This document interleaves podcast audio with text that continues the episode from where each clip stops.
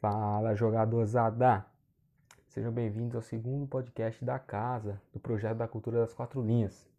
Hoje tratando de um tema diferente do da rivalidade clássica, né? Vamos comentar um pouco aqui sobre a época de ouro, um novo quadro que pretende trabalhar um pouco uh, com a melhor época do, de cada equipe, com cada time que marcou a história é, de cada clube brasileiro e internacional. E hoje vamos começar coroando o maior time de todos, uh, o Santos da época de 60, ou como é muito conhecido, o Santos de Pelé.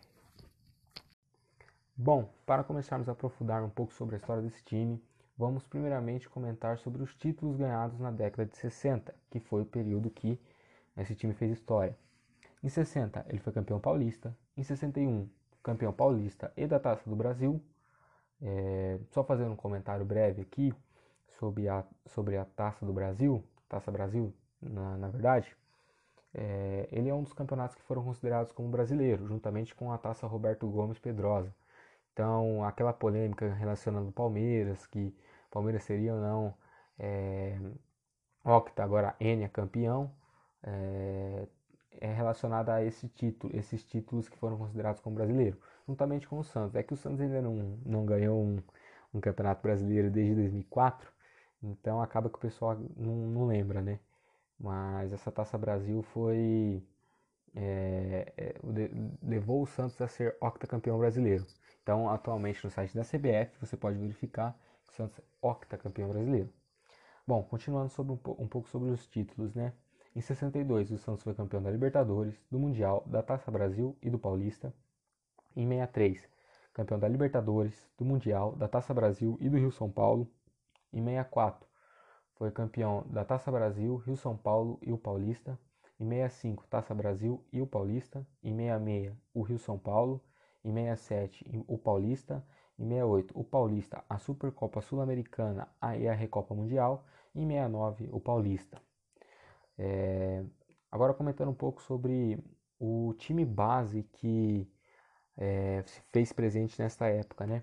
Começando é, pelo goleiro, que era o Gilmar, um dos grandes goleiros da história do Santos, né?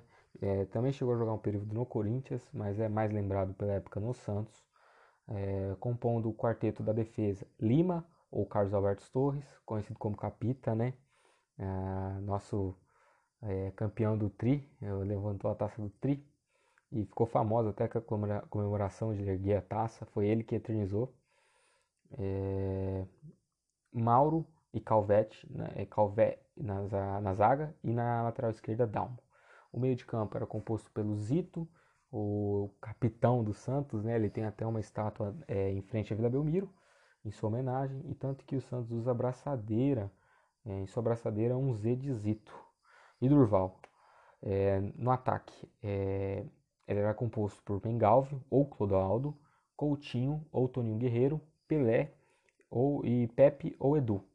Os técnicos que passaram no Santos nessa época foram Lula e Antoninho. E fazendo outro comentário interessante, é verificar o esquema tático que o Santos dessa época costumava utilizar, jogando com 4-2-4, com o Pelé fazendo uma função bastante interessante de um, hoje poderíamos chamar de meia atacante, né? Bom, para comentar um pouco sobre os, os títulos mais importantes, eu gostaria aqui de destacar a Libertadores de 62 e 63 e o Mundial de 62 e 63. São títulos que acabam marcando a história do clube, não somente da época, né? Ah, na, vamos começar primeiro pela Libertadores de 62, seguindo uma sequência cronológica. É, nesse campeonato, o Santos acaba é, pegando na final o Penharol do Uruguai e no primeiro jogo, lá em Montevideo, o Santos acaba jogando, ganhando de 2 a 1 sendo que o Pelé não participa da partida. No segundo jogo, acontece uma história até que bizarra, e antes é interessante a gente saber que o regulamento da época na final, né? Já que era uma melhor de três, ou seja, um time precisaria ganhar duas partidas para se sagrar, sagrar campeão. É diferente aqui de hoje em dia, que é a soma do resultado, e agora, né, hoje, no momento que eu estou gravando, pelo menos, é, é uma final única. Então, nesta época era uma melhor de três. Então, no segundo jogo, eu vou narrar um pouco aqui a história, que acho que vocês vão gostar, que é uma história até que interessante. O Penharol acaba começando ganhando, é, o Dorval empata para o Santos, o Mengalvo vira, e aí começa a ladainha. O Penharol acaba empatando a partida em 2 a 2 porém o goleiro Gilmar, do Santos, reclama que jogaram terra em seu olho, o que gera uma briga generalizada e a torcida fica furiosa, que até joga uma garrafa no bandeirinha e que depois de, de ser atendido, a partida recomeça. Na volta da partida, o Penharol acaba virando, porém com outra reclamação do, do, time Santista, do time da Baixada, é, em que reclama que havia uma falta é, a favor do Santos, que não foi dada. E aí a torcida furiosa já com o primeiro caso, do primeiro gol, com esse segundo gol, a torcida acaba invadindo o campo. Acontece que a partida depois que todo mundo sai do campo, a torcida reinicia e então Pagão empata o jogo em 3 a 3 e um árbitro encerra a partida e apita Santos campeão. Essa seria uh, o final caso esse jogo tivesse decorrido até os 45 do segundo tempo, coisa que não aconteceu. É, o árbitro, na hora de colocar na súmula, o juiz Carlos Rubble declarou que o jogo só correu até o terceiro gol do Penharol e fingiu demais para que não houvesse mais tumultos. Então ele, precavendo alguma briga, é, após o terceiro gol do Penharol, fingiu que teve jogo. Entretanto, não teve, o que gerou uma revolta dentre a torcida Santista e os é, dirigentes do clube que tentaram recorrer, mas não conseguiram ganhar o que fez com que tivesse terceiro jogo em um campo neutro, que foi realizado no Estádio Monumental de Nunes, hoje atual estádio do River Plate, é, na qual o jogo foi realizado e o Santos sagrou-se campeão com um resultado de 3 a 0.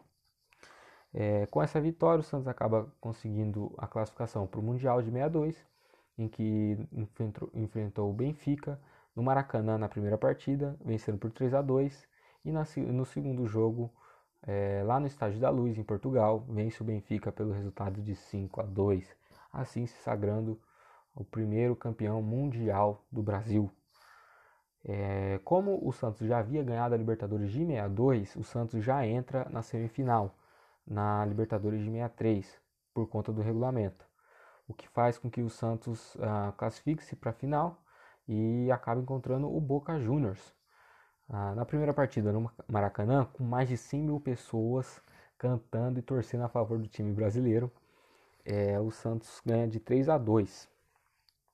É, já no segundo jogo, na segunda partida, lá na Argentina, em Buenos Aires, na La Bombonera, o Santos ganha de 2 a 1 de virada, sagrando-se então o bicampeão da Libertadores.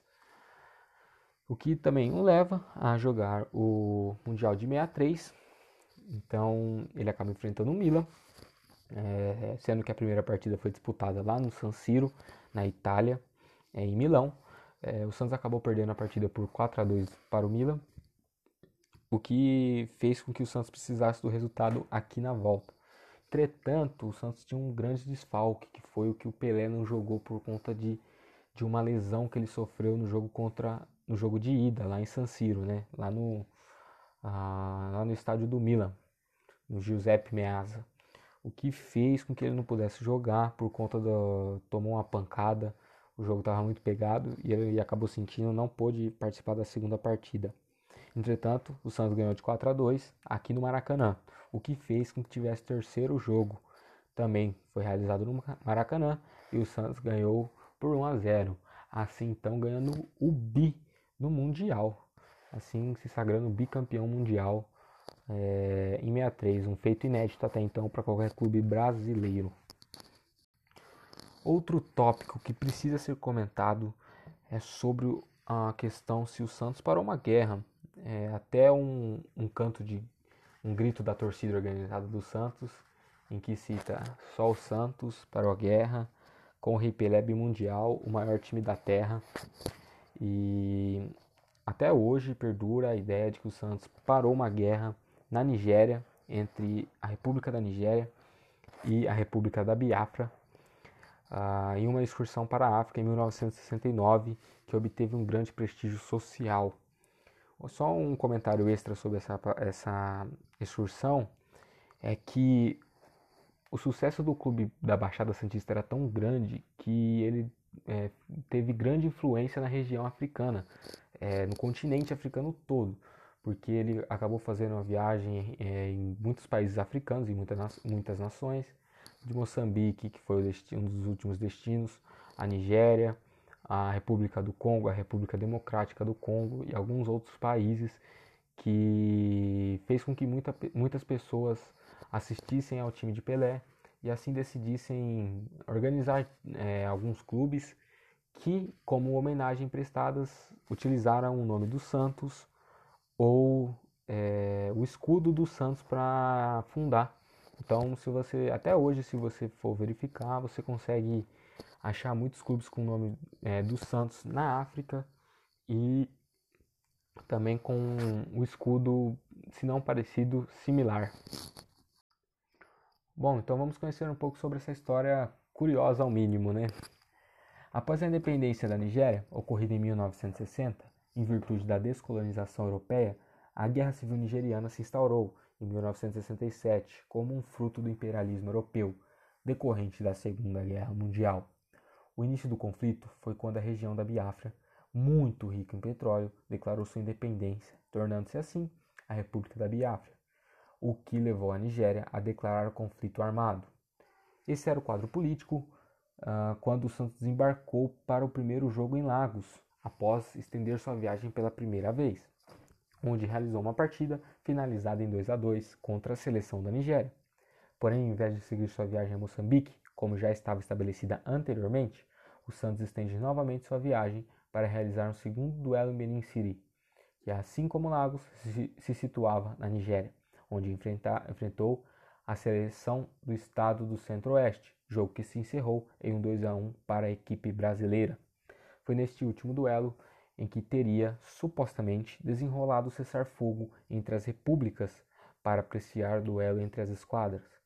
Porém, o antropólogo José Paulo Florenzano demonstra que a história contada, na qual admite a paralisação de uma guerra civil, possa estar errada, visto que no momento em que o jogo foi realizado, as tropas nigerianas tomavam controle da área, de modo que a região em conflito mais próxima estava a cerca de 130 quilômetros de distância, o que fazia Benin City e a sua região um local seguro, já que ninguém seria louco de colocar a vida dos jogadores santistas em risco, já que entre eles é, estava o considerado Deus Negro, o rei do futebol, chamado Pelé.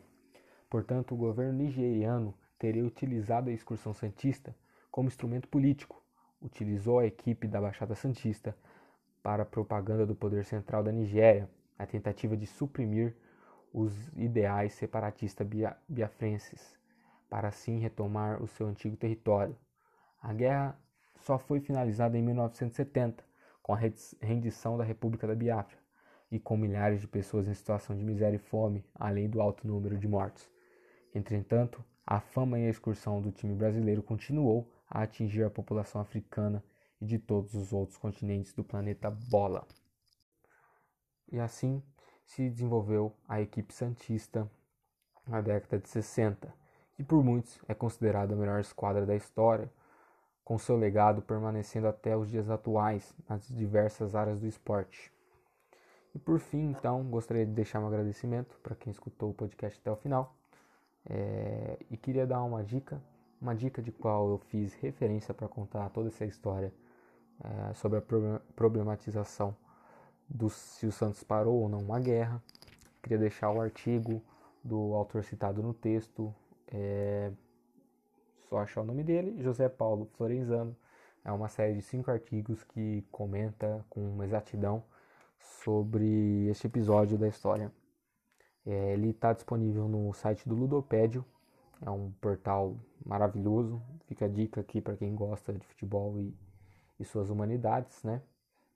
Tem de tudo. Portal é um pouco mais é, acadêmico, né? Voltado com alguns textos que refletem sobre algumas questões, mas ele é de extrema qualidade. Ele é gratuito, tem muito livro gratuito lá também, é, relacionados ao futebol, claro. E espero que gostem, acessem lá e, e verifiquem. Espero que tenham gostado também desse episódio. Até mais.